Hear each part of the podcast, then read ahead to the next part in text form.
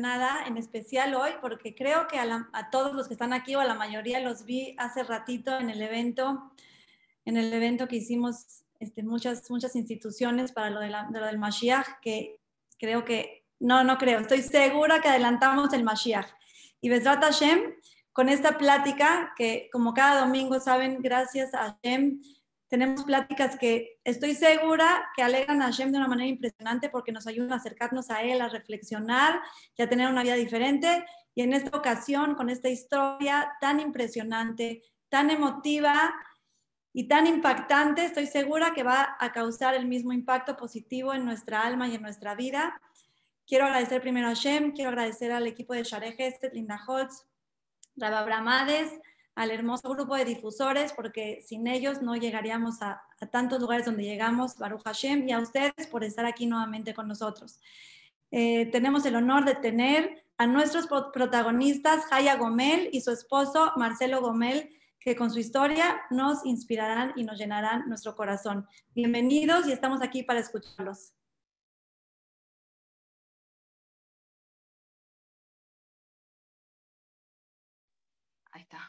Escucha? Bueno.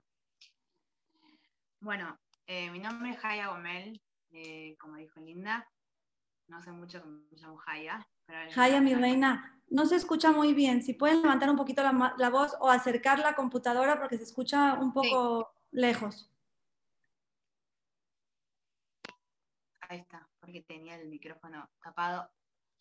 Bueno, ¿se escucha ahora? Sí, yo escucho, yo escucho bien. Si alguien no escucha, que me escriba en el chat, por si, si escuchan lejos, pero yo escucho bien. Adelante, Jayita. Bueno, em, en el año 2019, después de varios tratamientos fallidos con el marido, estábamos seis años casados, eh, no teníamos familia, no podíamos tener hijos por varios motivos. Eh, había empezado a hacer un tratamiento de fertilidad y mm, y no funcionaba. El último que me hice fue en febrero de 2019, si no me equivoco, y falló. Y en ese momento yo, eh, yo dije que no quería volver a, no quería perdón, perdón que te interrumpa. Perdón que te interrumpa, pero me están escribiendo que se escucha lejos. No se escucha bien. Se ve un poquito cortado también. Está, dime una cosa, los aparatos, o sea, ¿es el único aparato que está conectado al Wi-Fi ahorita es la computadora o tienen algún otro para que lo desconecten también? Voy a, voy a poner un micrófono. Sí, también se ve un poquito, si, tienen algún, algún otro aparato, este, ¿lo están haciendo en computadora o en celular? En celular, ahí va. El celular, eh, también si lo pueden voltear, se vería mejor también. Horizontal, a ver. No. Ay, sí, perfecto, así. ¿Se escucha mejor? Se, escucha mucho mejor. Si tienen algún otro aparato conectado al Wi-Fi, mejor desconectarlo y que se quede únicamente el celular, para que tenga toda la señal el celular. Sí, sí es posible. Sí, sí. no hay nada, ¿no? No, no hay nada. Ok, perfecto, se escucha mucho mejor. Adelante, perdón. Y si quieres empezar desde el principio, te agradecería. Gracias. Bueno, perfecto. Eh, bueno, de vuelta. Tengo 32 años, casi 33.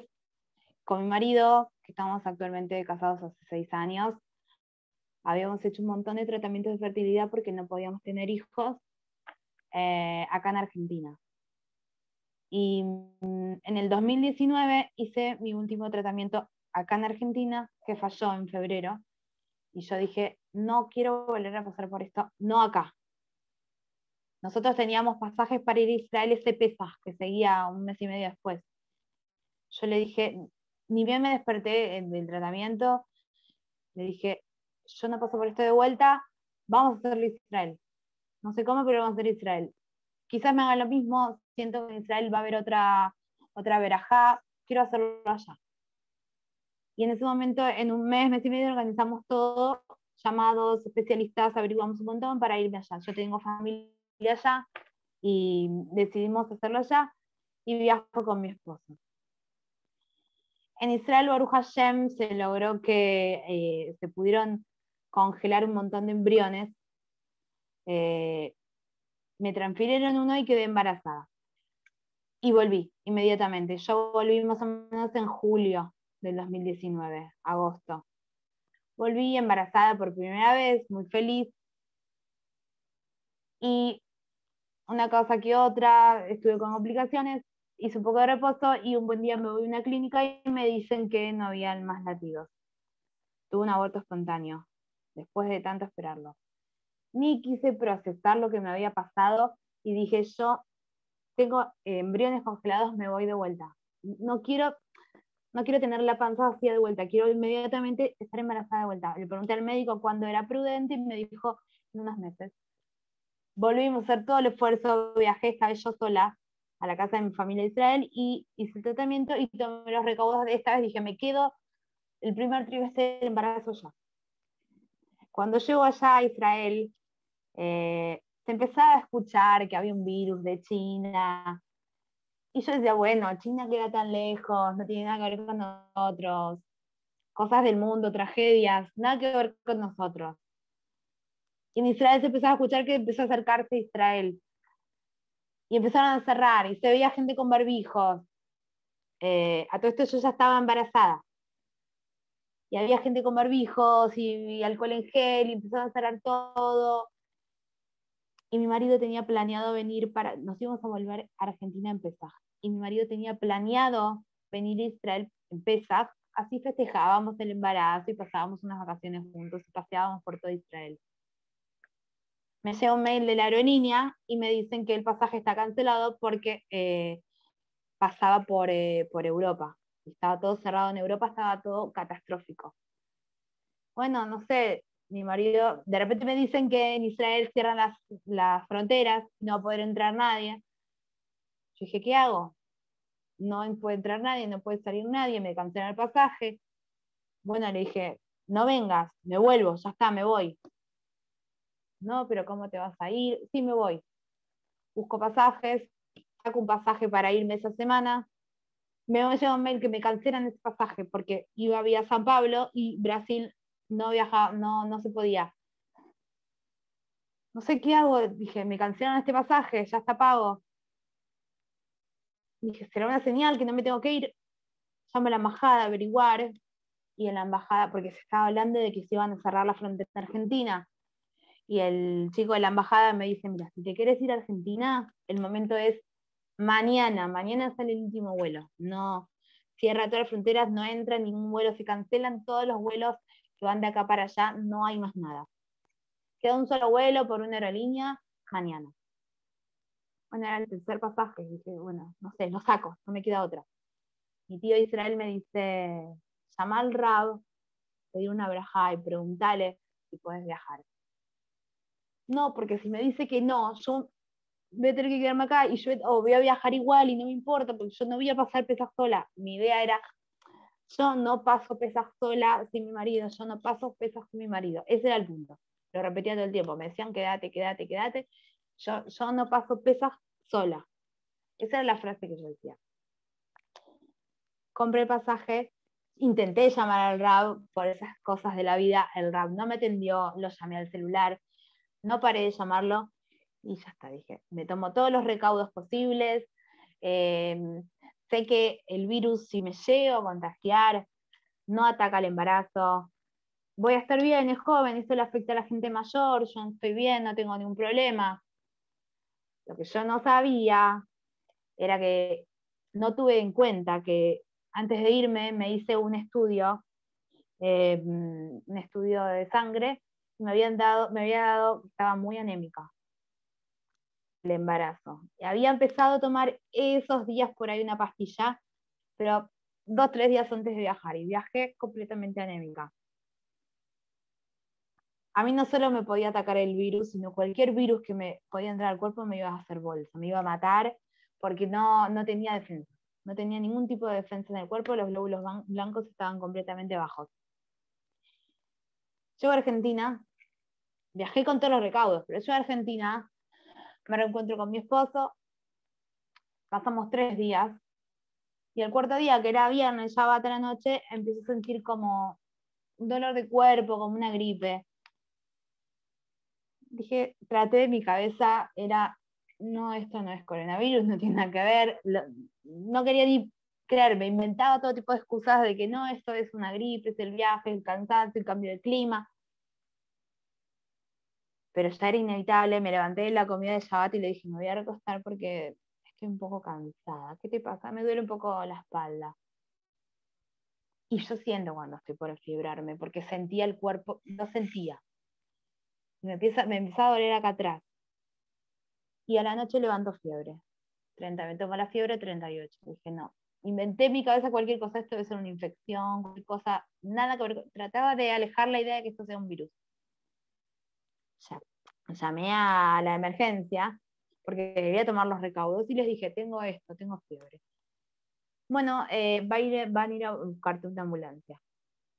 Parece que por protocolos de la Argentina, todavía esto era muy nuevo, no hizo pagan a cualquiera, eh, no querían venir. Y yo dije, bueno, sí, la médica dice que me tienen que, tengo síntomas, pero no quieren venir del gobierno.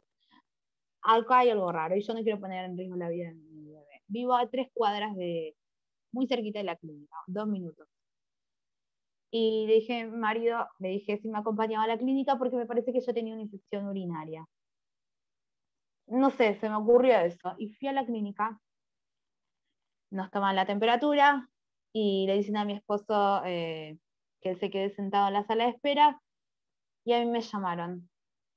Yo agarré el celular, eh, las llaves se las di, las llaves de casa se las di a mi marido y le dije, quédate acá sentado, ahora vengo. Yo no sabía que si ahora vengo iba a tardar 45 días. Me voy, me llevan un box y me, hablan por un parlante, se acercaban a mí, empezaban a preguntar todo tipo de cosas y yo nunca dije que me dolía la garganta, porque no me dolía la garganta. Y esas cosas de la vida, ellos anotaron en el informe que yo tenía síntomas de dolor de garganta y fiebre.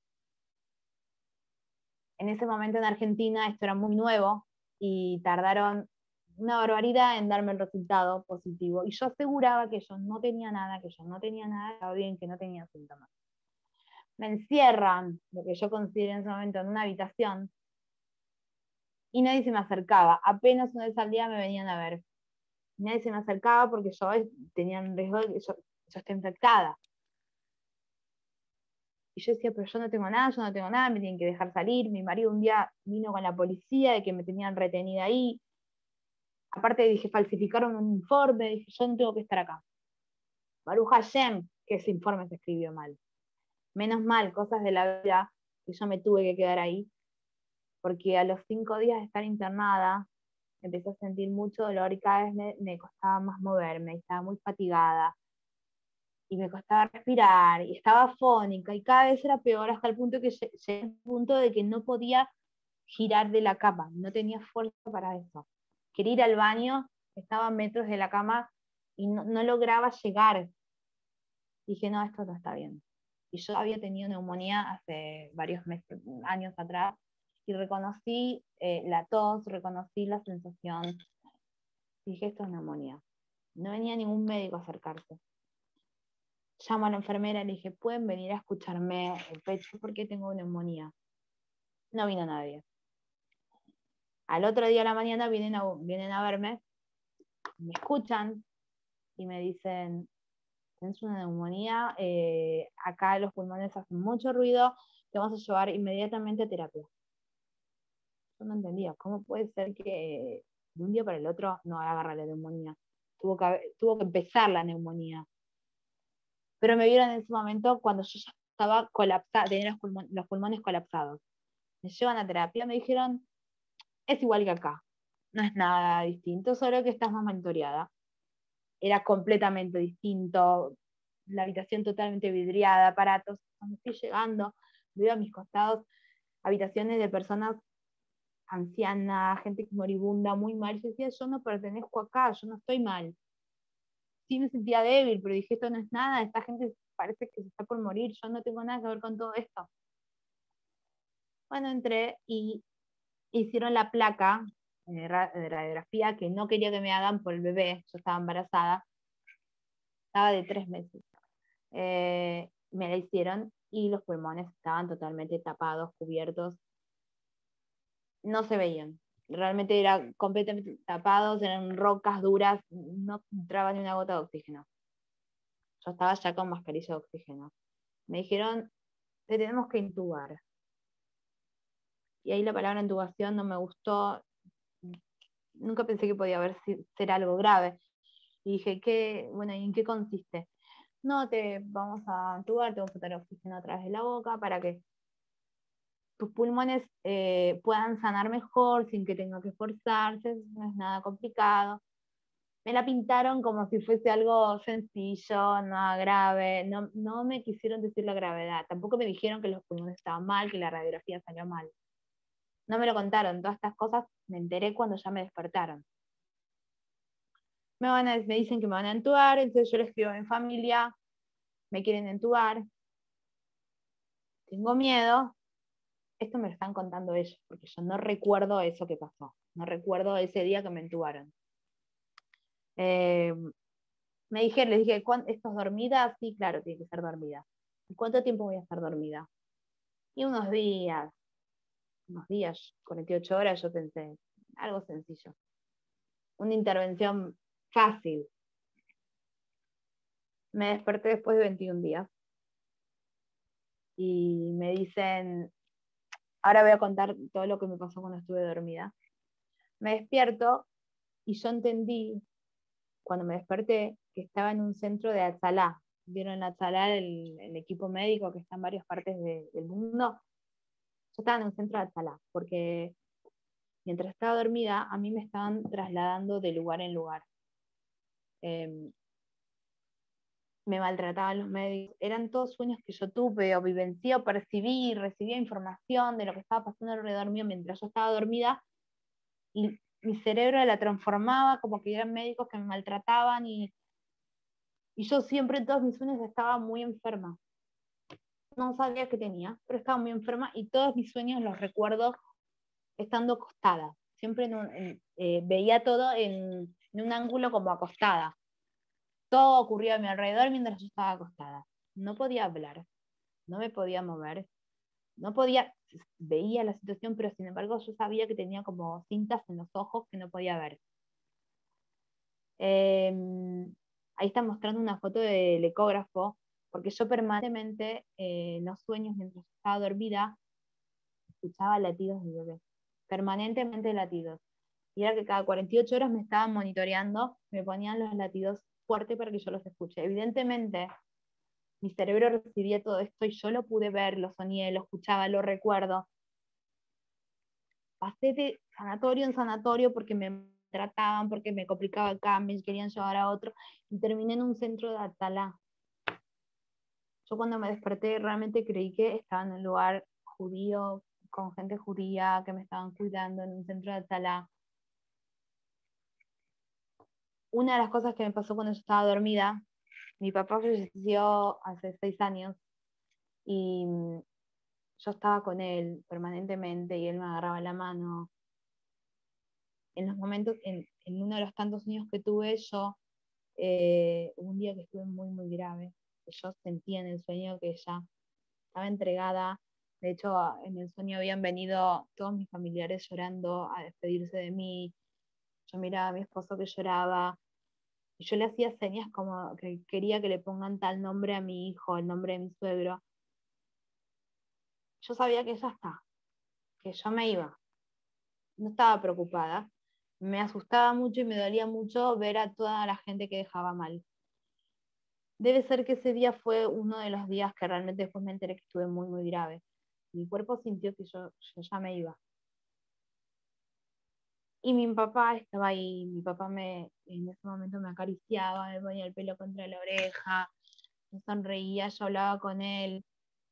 Me llegué a confesar con mi papá. Le conté cosas que me pasaban, que me perturbaban, y él me, me calmaba diciéndome, Hashem te perdonó, no te preocupes, y me contaba cosas de su infancia, de su adolescencia, como diciendo, bueno, yo, yo también me pasaron tales cosas me, calmó. En ese momento él me trataba de calmar. Uno de los sueños también que se, yo digo sueños, ¿no? pero para mí no fueron sueños, fueron todas realidades que salió y trato de entender que todos esos sufrimientos que tuve no fueron sufrimientos reales, sino sueños. Pero bueno, el sufrimiento está en la cabeza y yo sufrí con mi cabeza. Eh, había olor a matá todo el tiempo. Había olor a matá en el ambiente. Yo estuve, estuve en coma mientras era pesa. Y había olor a matá. Y por momentos yo decía, bueno, yo me voy a despertar eh, porque tengo que comer matzá, no me pueden dejar sin comer matzá. La matzá es mitzvah y es para los judíos y es nuestro mitzvah, no me pueden arrebatar esa mitzvah. Hay una matzá, están todos comiendo matzá, tengo que ir a comer matzá. Sentí olor a matzá permanentemente. Claramente en el hospital no había matzá. Esto es para mí, estoy segura que fue algo espiritual. Yo sentí que pude olerlo. No sé en el Yamai en qué plano estaba yo, pero pude oler eso. Otra de las cosas que sentía mucho era que de alguna forma yo me había convertido en muy popular. No para vanagloriarme de nada, sino que sentía que por, algún motivo mi nombre resonaba por todos lados y que eh, mucha gente me seguía y estaba en mi caso y me apoyaba, pero millones y millones de personas yo me había hecho muy popular. Y resulta que cuando me despierto me entero de millones de personas en todo el mundo pidiendo por mí, tirándome por esos mensajes de gente que no conocía. Como que de alguna forma fui sintiendo de, a nivel como energía y amor de toda esa gente, familiares, amigos, conocidos, no conocidos, de cualquier parte del mundo que estaban conmigo.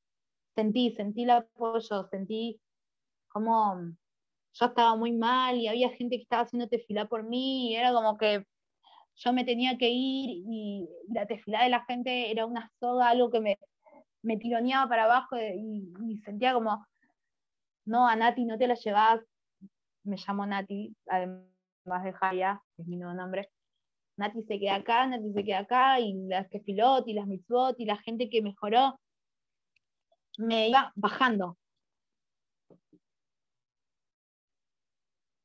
En un momento, eh, una de las cosas que percibí, a medida del tiempo, la verdad que, mm, se me fue poniendo un poco borroso todo lo que sentía. Lo tengo anotado, pero no lo tengo tan, se me puso un poco borroso todas las cosas que yo sentí en ese momento. Y gracias a Dios, porque me hacía muy, muy mal.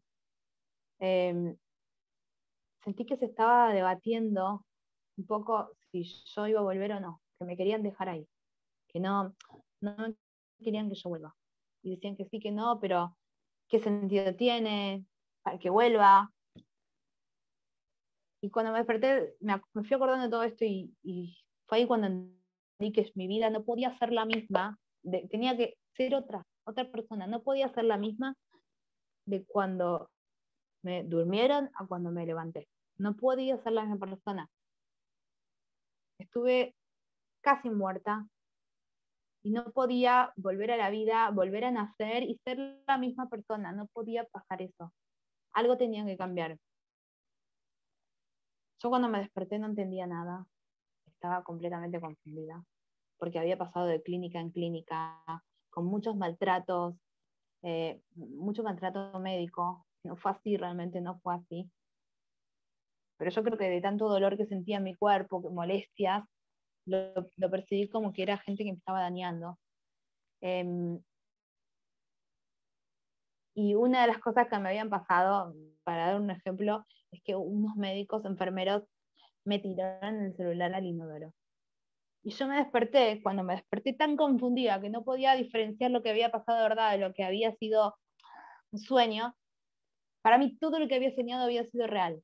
A mí el médico me despierta y me dice, estuviste 21 días en, eh, en coma, estás en esta clínica. Yo decía, pero ¿por qué estoy en esta clínica? Si yo me interné en esta clínica, pero después pasé por varias, ¿por qué mi familia me volvió a traer esta clínica? No entendía por qué estaba ahí de nuevo. Todas mis cosas estaban guardadas en un ropero, pero yo no sabía eso. Ahora digo esto porque ahora voy a contar algo respecto a eso. Cuando yo me levanté probaron levantarme. Ahora mi, marido después va a contar la parte que yo estuve inconsciente, que yo no la sé. Cuando mm, me levanto, me levanto eh, entubada. Me dicen, no te agites, tenés un tubo en la garganta, no te preocupes, yo tenía las manos atadas, porque cualquier persona se puede alterar y te puede dañar. Y bueno, una de las cosas que yo sentía mientras dormía era que estaba atada, que no me podía mover, que no podía hablar porque tenía algo en la boca, que no podía ver porque tenía los ojos cerrados. Y yo le decía a mi cuerpo, bueno, Nati, ahora levántate. Y yo no entendía por qué no podía, no podía moverme. Y me dice el médico que eh, estuve 21 días y que tenía un tubo en la garganta, que ya estuve muy mal, pero que ya estoy mejor. Que iban a probar unos días a ver si podía estar mejor y después me iban a sacar el tubo. Ahora, la extubación siempre es dormida. Lo que pasa es que yo uno de los sueños feos que tuve era que yo me dormía y no me podía levantar.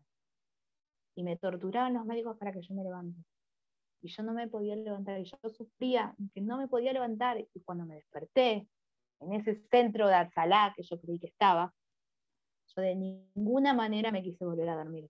Mi cerebro lo rechazó completamente, me intentaron anestesiar, me dieron todo tipo de drogas para que yo me duerma y mi cuerpo lo rechazó completamente, yo no me pude dormir, no podía dormir, estaba completamente despierta, me tuvieron que extubar despierta. Fue una de las peores cosas que viví en mi vida. Tenía varios kinesiólogos alrededor mío, enfermeros. Unos me agarraban la mano de un lado, del otro. Me dijeron, bueno, ¿estás lista? Y yo decía, sí, ¿lista para qué? O sea, sí, me van a sacar el tubo de la garganta, no tengo que estar lista. Y me dice mi kinesiólogo, vas a sentir en un momento que te ahogas. Pero no te preocupes, son instantes. Cuando me empiezan a sacar el tubo, al principio estaba bien, pero cuando llegó, se acercó la parte del tubo a la, garganta, sentí que se me iba el alma. En ese momento fue terrible. En mi vida sentí una cosa así. Fue, se me cerró todo. No me entraba, no me salía nada. Era, no podía respirar, no entraba una gota de aire. Yo en ese momento se me vino una presión a la cabeza y dije, me muero, me muero acá. Fueron creo que tres segundos que, fueron una eternidad. Cuando me lo sacaron, inmediatamente me pusieron una máscara, una persona que sale abajo del agua después de mucho tiempo y respiré profundo. Y estuve con el tubo de vuelta. No con el tubo, con el con la máscara de oxígeno, con mucho aire que me tiraban, ventilación. Y ya estuve bien. Y después fui durmiendo. Una que para mí cada vez que dormía era, por ahí me dormía una siestita de media hora y era un día. Y yo miraba la ventana y era de noche. Otro día pasó. Y miraba y era de día, otro día. Y por ahí justo había agarrado el momento del atardecer o del amanecer. Y había, para mí habían pasado días y días y días desde que me, desde que me despertaron, desde que me actuaron. No habían pasado más de 24 horas. Y yo empecé a sentir sed. Decía, ¿cómo puede ser que nadie me da agua? Estoy desesperada. Yo veía afuera los enfermeros, cada uno con su vasito de agua, sus botellitas. Empecé a me sentía una persona en el desierto, la lengua seca, desesperada. Me hice entender de que tenía sed y me trajeron una gasita mojada para que me la ponga en la boca y la trate de, chupar y, para humedecerme la boca. Y eso me daba un poco de vida, me, sufrí muchísimo de eso trataba de manipular a la gente de limpieza que venía a limpiar le decía por favor que me sirva un poquito de agua, hasta que una enfermera me dijo, basta, no podés, te acaban de extubar, tenés toda la, toda la garganta inflamada, no podés tomar, te puedes, eh, te puedes atragantar, puede ser muy grave, no puedes tomar. ¿Cómo? Hace menos de 24 horas te extubaron. ¿Qué 24 horas? Le dije, si estoy acá hace un montón de días, ¿de qué estás hablando? Me estaban volviendo loca. Yo decía, no puede ser lo que me están diciendo. En ese momento, eh, no, yo no entendía nada estaba pasando, me decían lo que pasaba, dónde estaba. Pero era como cuando escuchas el ruido de un pajarito de fondo y no, no te entra realmente. Y yo decía, no, no, nada tiene sentido. Necesito entender qué es lo que está pasando, dónde estoy, qué pasa en el mundo, prendan la tele, quiero escuchar las noticias. ¿Hay pandemia o fue realmente una broma, un sueño? ¿De verdad hay una pandemia en el mundo o lo soñé? Necesito enterarme qué estaba pasando. Y dije, yo me quiero ir a mi casa. Yo, mentalmente me sentía bien, dije, yo me quiero ir a mi casa. ¿Cómo te vas a ir? Yo firmo mi alta, mi vecina es kinesióloga, ella me va a rehabilitar, yo me quiero ir. ¿Cómo te vas a ir? Se reían los enfermeros, ¿a dónde te vas a ir? Yo no era consciente de que yo no podía caminar, de que no tenía fuerza en el cuerpo, yo estaba en la cama. Yo realmente no tenía fuerza en el cuerpo. Cuando yo ya podía beber, me tenía en una mesita un vasito de agua chiquitito de, plástico que no pesan y quedaba muy poquitito de agua y, yo le quería tomar. Entonces traté de levantar la mano, no me voy a olvidar de esto, que fue ahí cuando me di cuenta de lo grave que estaba que mi, cuerpo a nivel musculación. Trato de levantar la mano con mucho esfuerzo, me temblaba todo, agarro el vaso, que no pesaba nada, hasta que lo logré agarrar, lo traté de llevar lentamente hacia mi boca, me temblaba todo, se me cayó. Y perdí el agua que tenía. Pero me dijeron, esto es lo único que tenemos por hoy. Y me sentí tan mal porque dije, no puede ser, no, puedo, no tenía fuerza ni de levantar un vaso de plástico, que estaba vacío, descartable. Y cuando vinieron los kinesiólogos y me empezaron a decir que me mueva y la pierna estaba dormida, yo pensé que era temporal, que como cuando uno duerme apoyado sobre el brazo, que se le duerme el brazo. Y me decían que bueno, que va a estar mejor, que va a estar mejor, pero bueno, ya estamos casi hace un año y mi pierna ha seguido dormida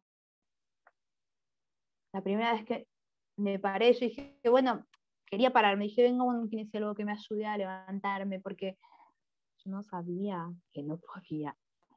Entonces dije al kinesiólogo que venga, que me quería parar. No, todavía no estás lista. Sí, quiero, quiero. No, todavía no estás lista. Bueno, tanto insistís, vení. Agárrate de mí, a la cuenta de tres te parás. A la una, a las dos y a las tres me levanté y me caí de vuelta en la cama. Sentí que me venía el mundo abajo. En ese momento sentí como que pesaba 400 kilos, que no podía mantenerme de pie. Fue impresionante la sensación y dije, ¿qué pasa con mi cuerpo? Yo siempre fui una persona ágil, que corría, hacía gimnasia, iba y venía, bailaba. Ahora no podía estar de pie, tenía un pie dormido, no podía levantar un vaso. No podía girar en la cama, no podía hacer nada. O sea, como que todas las funciones de mi cuerpo eh, motrices se habían ido, no, no, no, era yo, pero no era mi cuerpo. Me levanto de repente después de 21 días con otro nombre, me dicen que estuve a punto de morirme, eh, miles de mensajes de las personas, con una panza de cinco meses. Me levanté de una realidad con un cuerpo totalmente debilitado, me levanté de una realidad tan distinta. Y ahora quiero hacer una pausa para que mi marido pueda contar un poquito eh, la parte que yo no, no estuve, cómo lo pudo llevar él y después vuelvo a, a seguir contándolo yo. Bueno, buenas tardes. Eh. Buenas tardes, mi nombre es Marcelo Gomel. Voy a más o menos expresar un poco lo que, lo que fue, lo que viví y lo que vivimos esos 21 días. Eh, eran dos, tres días antes de pesas, a ella le dicen que la van a entubar, me llama el médico, me explica el procedimiento y me dice que bueno, que respiraba hasta el 100% y recién ahí 12 días después teníamos resultado de COVID positivo. Porque en ese momento acá en Argentina demoraban los resultados y mucho tiempo. Y bueno, eh, era mucha ansiedad por saber, eh, por tener un parte médico cada ratito, algo que no iba a ver, no, no, no me dejaban tampoco ir personalmente Em, y era ver a, qué se aferraba uno. Yo estaba solo, mi familia estaba en Paraguay, viven todos allá y no, nadie podía venir. Em, cuando, no me acuerdo ya si era la noche, al día siguiente, se comunica mi cuñada con el médico eh, y le dijo, bueno, que el parte de la noche, no pasó bien la noche, tuvo una noche muy mala esa primera noche la pronaron, la pusieron boca abajo, que en los casos de estos normalmente se ponen 3, 4 días. En el caso de ella por embarazo podían ponerle 10, 12 horas, 18 horas y tendrán que volver a estar boca arriba y a seguir probando. La pronaron y eso logró estabilizarla. Eh, bueno, a partir de ahí fue, los partes empezaron a, a, dar, digamos, a través de, una vecina amiga porque no había nadie en la familia disponible en situación anímica. Eh, llegaban los días de pesas, la comunidad a la que yo asisto me mandó comida, la casa estaba llena de cosas de pesas, no pensaba limpiar, no pensaba nada. Pero bueno, algo, algo decidí hacer pensando siempre en su recuperación. Me aferré, me había dicho una persona, me había hablado de que encuentre momentos de soledad que ya los tenía como para hablar con Hashem. Y bueno, empecé a hacer eso, a tratar de afianzarme en Emuná, algo que siempre me transmitía mi esposa, la, la y yo no. Era como que a mí siempre me costaba esa parte. Empecé a aferrarme a eso y sentía como que era bueno, era, era o, me alejaba de todo o me aferraba a Hashem y, y, lograba captar la Emuná. Eh, fueron tres semanas, fue una semana eh, estable, tuvo una mejoría. En la segunda semana tuvo una desmejoría, siempre a nivel pulmonar. Ella cada 48 horas tenía estudios de embarazo, estudios de los demás órganos del cuerpo, que para Hashem hay que decirlo, estaban todos perfectos, pero el pulmón no, no había muchas mejoras. Y la última semana que yo decidí con un Rafa amigo y, mi familia de Paraguay, mis hermanos, estudiar en, en son de su recuperación, una semana que estuvo estable hasta el domingo, eh, era Shiar, mes de la curación, que me acuerdo que, que una esposa Raf, donde yo asisto, siempre me decía, bueno, este es el mes de la curación, a partir de ahora el milagro de la curación se viene. Y uno o dos días después, un domingo, a ella la despiertan con, con idea de probar, despertar y, y dormirla, despertar y dormirla, y el lunes a la mañana, totalmente de sorpresa, me llaman a avisar que la estuvaron eh, y ella el martes me estaba llamando por teléfono pidiendo un celular porque no entendía los tiempos, no entendía ni que, ni que en realidad no podía tener un celular todavía. Y era todo un periodo de prueba. Yo, yo la verdad hoy me pongo a pensar, no sé cómo lo viví, no sé cómo lo pasé. Eh, incluso a partir de ahí, el, miércoles, jueves, a la primera semana, un estudio del embarazo daba mal el, líquido amniótico y el médico, el obstetra que, que en aquel momento teníamos, eh, vino a ver el estudio y dijo, el embarazo no es viable. Así, no es viable, era una noche. Y dejó dicho así, sin nosotros saber que, más bien yo a ella no le quería contar nada. Es más, a ella creo que no se le contó todavía nada hasta después. Y yo ya esa noche entendía, dije, bueno, Hashem, esto ya, es una prueba más. Hacer el camino que, que tenga que ser. Ella está bien, ella se está recuperando y bueno, pensé, digamos, no, no, no, quiero decir porque suena feo, porque en un momento podía perder mi esposa, mi hijo, mi familia, pero en aquel momento pensé y dije, bueno, si el embarazo en este momento no puede ir, ella está bien, el resto se puede, se puede dar más adelante. Y bueno, se cambió dos tetras y, y hoy por hoy tenemos un hermoso hijo de cinco meses que seguramente después lo van a ver. Bueno, no mucho más porque creo que no hay mucho más tiempo. Eh, hubiera querido decir algo más, pero creo que ahora Jaya quiere dar un cierre lo más importante es eh, emunar y saber que, que, hay pruebas tan pequeñas en la vida que muchas veces nos preocupamos por, por tonterías, entre comillas, que para cada uno pueden ser cosas muy grandes. Y lo digo porque yo lo pasé con, con muchas cosas que hoy me doy cuenta que eran pequeñeces, hacerse mala sangre y, y bueno, pensar en que Hashem tiene todo, todo diagramado para cada uno de nosotros. Bueno, quiero, no tengo tiempo, pero quiero resumir un poquito, eh, terminar con algo que, que, me ayudó mucho en mi proceso de recuperación. Em, yo estaba eh, con tanto dolor cuando salí y estaba en mi casa ya, con tanto, pero tanto dolor lloraba porque tenía la pierna dormida y me daban pinchazos muy fuertes, el nervio ciático muerto. Y, y lloraba realmente de dolor, no podía ver más allá, me decían hacer Teilim, no quería hacer Teilim, no quería pedir nada, ni hablar con Hashem, no podía salir de mi dolor. Hasta que un día vino una familia, me, me enteró que esa familia está, tiene un marido, un marido que está pasando por una situación igual que yo. Me tocó me, algo en mi corazón y empecé a rezar por él. Y ahí empecé, me sentí tan bien que empecé a pedir por todos y por todos. Y empecé a pedir Tilim. Y ahí empecé, marido un día me dice, ¿no te diste cuenta que hace mucho no te quejas del dolor? Es verdad, en el momento que yo empecé a pedir por los demás, se me fue el dolor a mí y después sacándolo del dolor, que realmente fue algo impresionante cuando empecé a pedir por los demás, me fue el dolor a mí, yo ya había empezado, yo ya estaba un poco angustiada porque mi pierna no se despertaba, porque me costaba, porque yo estaba asustada, ¿cómo voy a hacer con un bebé para caminar, para sostenerlo a UPA? Una pierna dormida, caminaba con bastón, con muy poquita estabilidad, con mucho dolor, y decía, ¿cómo voy a hacer? ¿Y, por qué ayer? ¿Y por qué ayer? Estaba muy angustiada. Y una vez mi hermana me mandó un video, un link, me dice, es un video de Jared Hessel, de una historia de vida, eh, escúchala, te va a encantar. Es una persona que también perdió la motricidad por unas cosas que le pasaron. Yo la escucho, yo decía, no puedo sentirme tan identificada, está hablando de mí, está hablando de mí. Y se me empiezan a caer las lágrimas. Y con tanta una hablaba esta persona y yo en ese momento volví a vivir y le dije, ya está, le escribí a mi marido un mensaje y le dije, no quiero sufrir más por lo que me pasa. No sé cómo voy a hacer para ser mi bebé. No sé cómo voy a hacer para manejar un cochecito en la calle si ni yo tengo estabilidad. No sé cómo voy a hacer, pero voy a estar bien.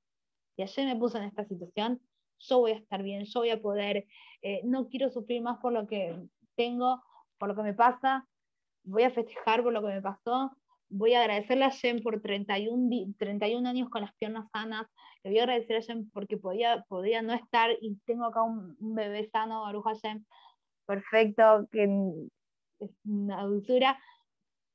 Y, y, yo realmente creo que lo que a mí me salvó sacando la vida, lo que me salvó el espíritu después, porque lo grave y lo feo fue cuando ya me despertaron, fue empezar a pedir por los demás. Y esta historia de Jared Hesed, de darme cuenta de que no es lo que te pasa, sino cómo lo, cómo lo ves. ¿sí? Puedes ver lo, lo oscuro, puedes ver lo lindo que tienes, y empecé a agradecerle y me di cuenta que todas las dificultades que yo tengo hoy en día son exactamente lo que yo necesito para poder mejorar, para cambiar, para... Habían cosas de mí que no estaban bien.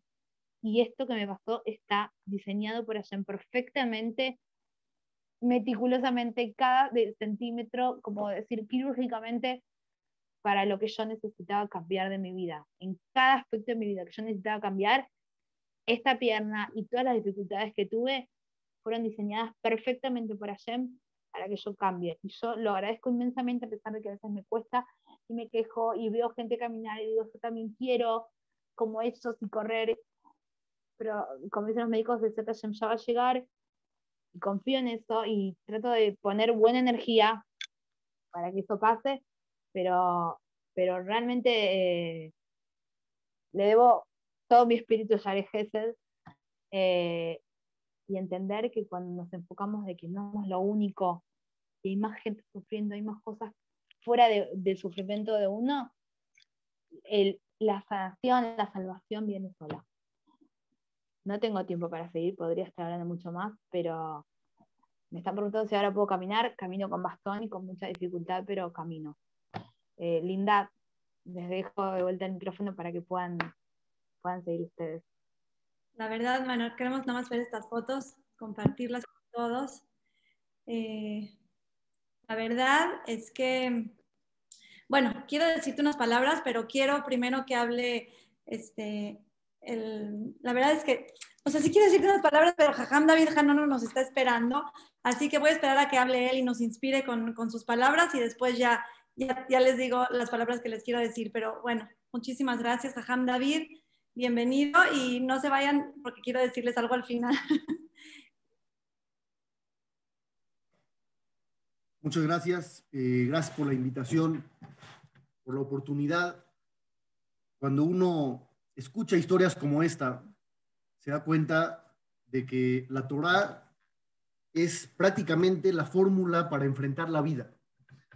Cuando uno lee, cuando uno estudia, cuando uno se documenta, pues obviamente todos esos conocimientos son importantes, pero sirven cuando llega la hora de enfrentar un reto de esta magnitud, cuando uno tiene que enfrentar la vida en una proporción como esta, que es mucho mayor a lo que normalmente enfrentamos. ¿Qué es lo que nosotros aprendemos de todo esto? Número uno, pues cada quien tiene su propio reto, cada quien tiene sus propias experiencias de crecimiento. Escuchábamos cómo la pasaron muy fuerte en el hospital o cómo ella podía percibir cosas. Obviamente hay casos y hay casos, ¿no? No, no a todos les toca vivir lo mismo. Hay personas que les ha ido mucho mejor, Besat Hashem, en los hospitales. Hay personas que no la han pasado tan mal con lo que les han hecho. Hay, hay casos y hay casos, no, no todos se viven de la misma forma. Pero lo que sí podemos nosotros aprender es algo muy importante. El Talmud nos cuenta sobre el rey Salomón, el hombre más sabio de todos los tiempos. En una ocasión tuvo una plática muy, muy curiosa con el mismísimo ángel de la muerte. El ángel de la muerte estaba deprimido. Ahora sí que, aunque usted no lo crea, el ángel de la muerte estaba en depresión. Y el rey Shelomó le preguntó, ¿por qué? Le dijo, ¿qué tienes? ¿Por qué te ves tan decaído? Y le dijo, es que tengo que llevarme a estas dos personas. Tengo que llevármelas. Acabó su tiempo en el mundo. El rey Shelomó pensó, mira, pobre el ángel, se tiene que llevar a estas personas y, y le dolió, le pegó por primera vez su trabajo. El rey Salomón aprovechó esta información y ordenó que rápidamente se llevaran a estos individuos a una ciudad conocida como Luz. En esta ciudad había una poderosa energía de vida. La gente no moría ahí adentro. Entonces dijo el rey Shlomo, voy a salvarlos. Rápidamente los mandó para que se fueran para allá. Se olvidó del asunto. Al otro día ve otra vez el rey Shlomo al ángel de la muerte. Y en esta ocasión el ángel sonríe, está feliz. Y entonces Shlomo le preguntó, ¿por qué estás tan contento? Y le dijo, es que me hiciste ayer el favor más grande del mundo. Porque yo me tenía que llevar a estas personas, pero la indicación era que me las tenía que llevar en el portón de la ciudad de luz. Y no sabía cómo llevarlos hacia allá. Ellos estaban aquí contigo, en Jerusalén. Yo no tenía manera de llevármelos hacia allá. Y gracias a ti, que los mandaste, pues los encontré justo ahí en el portón y me los llevé. Entonces Shelomo estaba en shock. Había intentado salvarle la vida a estas personas y sin querer los había llevado justo al lugar donde iban a entregar su vida al creador del mundo. ¿Esto qué quiere decir? Quiere decir que uno al final está en manos del creador. Hacemos mil cosas, pensamos proyectamos, planeamos, pero no sabemos al final qué tanto está en nuestras manos y qué tanto no. Uno planea viajar, planea ir, planea tener, planea hacer, deshacer. Al final no sabemos, pero Dios maneja nuestra vida y no lo podemos ver normalmente hasta que pasan cosas como esta. Cuando uno llega a la incertidumbre, cuando uno se siente vulnerable y se siente débil y siente que ya no tiene nada en sus manos, es donde se da cuenta de que Dios maneja su existencia. Shalomó trató de salvar, terminó ayudando al plan divino. No solamente no lo pudo evitar, terminó colaborando para que el plan de Dios se pudiera cumplir. Es lo que pasa siempre en nuestras vidas.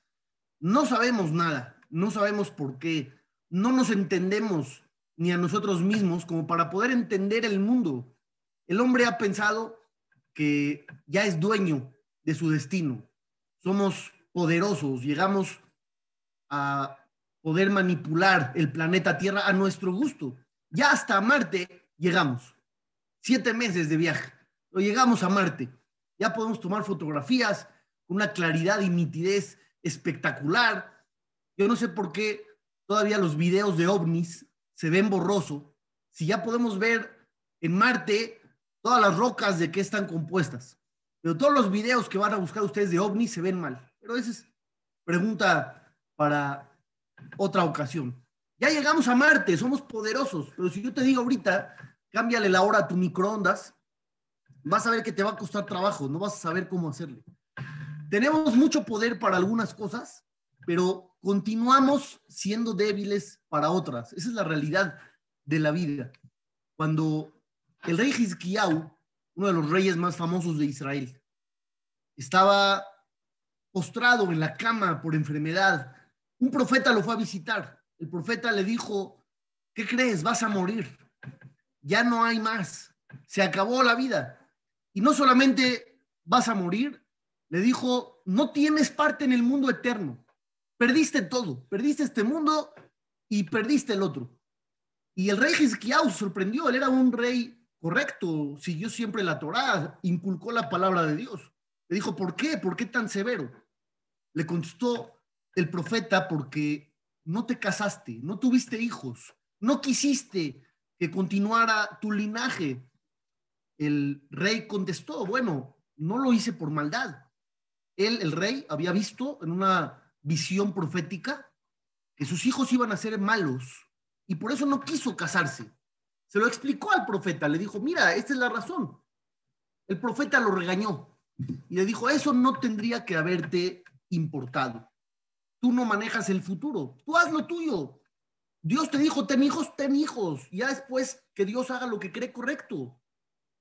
El rey entendió, le dijo, tienes razón. Dame a tu hija, tú tienes una hija soltera. Tú eres profeta de Israel. Yo soy un rey bueno. Quizá esa unión de méritos haga que los hijos sean buenos al final. Dame a tu hija. Y el profeta le dijo, ¿qué? ¿Qué no estás oyendo mi mensaje? Ya no hay más. Yo vine a decirte que ya te vas de este mundo. Y ahorita me estás diciendo que quieres hacer un shidduch, te quieres casar con mi hija, voy a casar con mi hija con un muerto. Ya no hay más. Ese fue el mensaje de Dios para ti. El rey se molestó con el profeta y le dijo, termina tu mensaje y vete. Abandona la habitación. Ya no quiero hablar contigo. Porque tú me estás cerrando las puertas de la esperanza. Me estás diciendo que no hay más y no tienes derecho a decirme que no hay más. Porque a mí, mis ancestros me enseñaron a Filu Hereb Hadam Unahat al Zabarosh el Adam, aun si hay una espada filosa que se posa en el cuello del individuo, al Imnaz Momina Rahamim. Uno no puede perder la esperanza, uno no puede perder la fe. Entonces, no tienes derecho a decirme que ya se acabó todo. El profeta se fue. Hizkiyahu se volteó hacia la pared, se concentró y le pidió al Todopoderoso que le diera vida. Y antes de que el profeta pudiera abandonar el palacio, Dios habló con él y le dijo, regrésate al cuarto. Infórmale al rey que le he aumentado 15 años más de vida, que escuché sus rezos, que fue recibida su plegaria. 15 años más. ¿Qué pasó al final? Se casó con la hija del profeta, tuvo hijos, fueron malos. Pero al final, uno de ellos, el rey Menashe, después de una vida de crímenes terribles, regresó a Dios. Hizo Teshuvah, terminó con más de 30 años de carrera perfectos, sin pecado, en honor al Creador. Y el Zohar Kadosh nos dice que hay un departamento en las alturas. Escuchen esto bien porque es extraordinario. Hay un departamento en las alturas, en el cielo, donde todos aquellos que regresaron a Dios están ahí disfrutando de la, dicha eterna. ¿Quién es el rey de ese departamento? ¿Quién es el jefe que dirige el lugar? Menashe, el rey Hizkiyahu, su hijo Menashe cosas de la vida. Él pensó, ¿para qué traerlos? Van a ser malos. ¿Tú qué sabes de la vida? No sabemos nada de la vida. No sabemos qué va a pasar. No te puedes rendir. No puedes perder la fe. Si yo les preguntara cuál es el milagro más grande en la salida de Egipto, ¿cuál fue el milagro más grande que hizo Dios? Ustedes me van a contestar sin duda alguna la partida del mar. ¿no? La partida del mar fue algo fantástico, algo extraordinario. Todos van a decir lo mismo, pero no por el mismo motivo. El Rambán, uno de los grandes jajamim, Nachmanides, dice, no te equivoques. ¿Cuál es el milagro de la partida del mar? ¿Simplemente que se abrieron las aguas? Pues no es un milagro tan grande. Dios en las diez plagas demostró que él maneja la naturaleza. ¿Qué diferencia hay entre volver el agua sangre o partir el agua? ¿Qué diferencia hay entre traer oscuridad al mundo y partir el mar? ¿Qué diferencia hay entre mandar un granizo que tenía fuego adentro y partir el mar? El milagro de la partida del mar no está principalmente en el cambio del orden de la naturaleza. Eso es obvio, porque Dios maneja la naturaleza. El milagro más grande, dice Nachmanides, que los egipcios entraron al mar, que vieron que el mar se partió. Para nosotros ya estaban educados de que Dios nos quiere salvar. Vieron que se abrió el mar y el milagro más grande fue que entraron, entraron a la trampa. Es como cuando uno veía eh, Tommy Jerry. No sé si en todos los países haya Tommy Jerry, pero en México existía esa caricatura. Un gato y un ratón todo el tiempo se perseguían. Y tú veías ahí la ratonera con el queso. Estaba obvia la trampa. Y te preguntabas, bueno, caramba, ¿por qué otra vez? Llevo viendo esta caricatura 10 años. ¿Por qué vuelves a caer, no? Así te preguntabas, ¿cómo no es obvio para ti que todo esto es simplemente un reto? Y al final caía. Y los egipcios cayeron igual. Estaba la trampa, estaba el queso, que éramos nosotros, la ratonera y el mar. Y entraron, dice Nachmanides, ese es el milagro más grande del mundo. Como al final Dios maneja las cosas para que suceda.